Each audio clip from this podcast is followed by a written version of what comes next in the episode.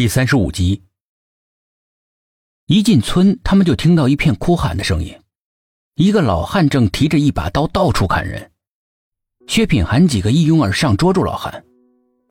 苏应真隐约的看到有一股黑气在老汉身上徘徊，他慌忙抽出了桃木匕首，狠狠的向那团黑气刺过去。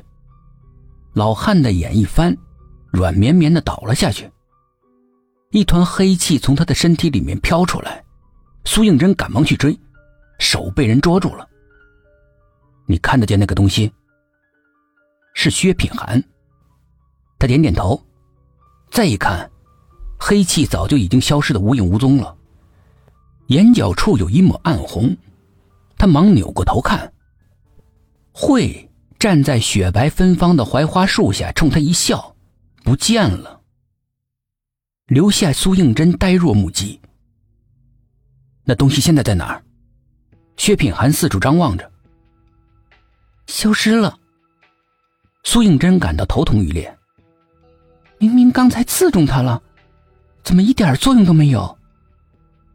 他把桃木匕首举到眼前，仔细研究。哎，如果真的没用的话，哎，事情就难办了。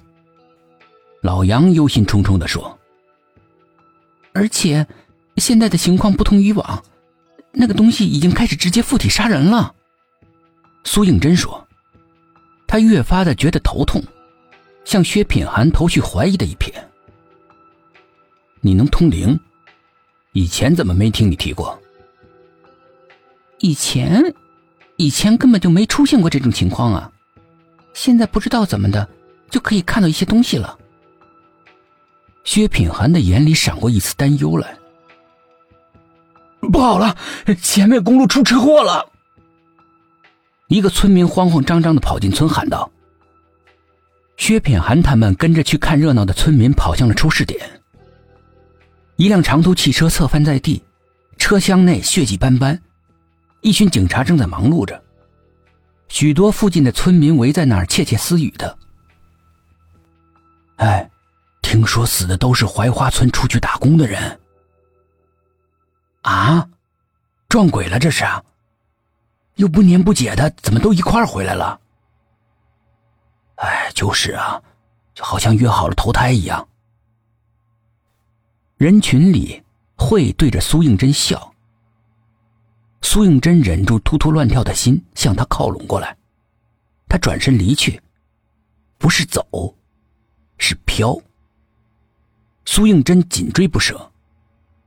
耳边一声刺耳的汽车喇叭声，一辆小汽车已经冲到了他跟前，眼看就要撞上了。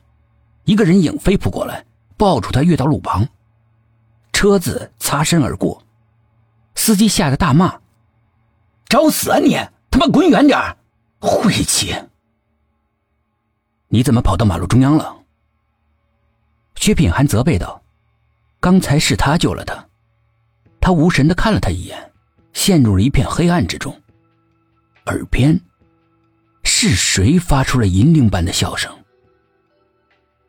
小苏，小苏，怎么了？薛品涵抱着他摇晃着，他迷迷瞪瞪的看着他。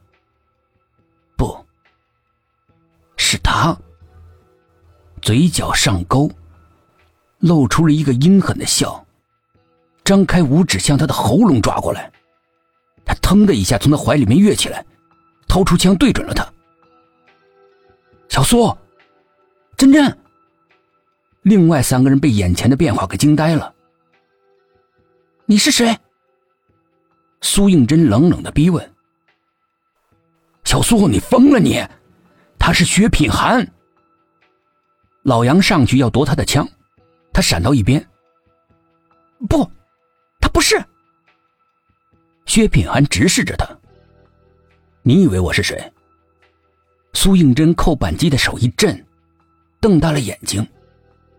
站在眼前的是薛品涵。举枪的手慢慢的放下，甩甩头再看，还是会。他又立刻把枪举起来，犹疑不定，脸色很难看，冷汗顺着脸颊往下流。小苏，千万别开枪！他真的是薛品涵。老杨焦急的喊着，董一奇两个人也忙着喊。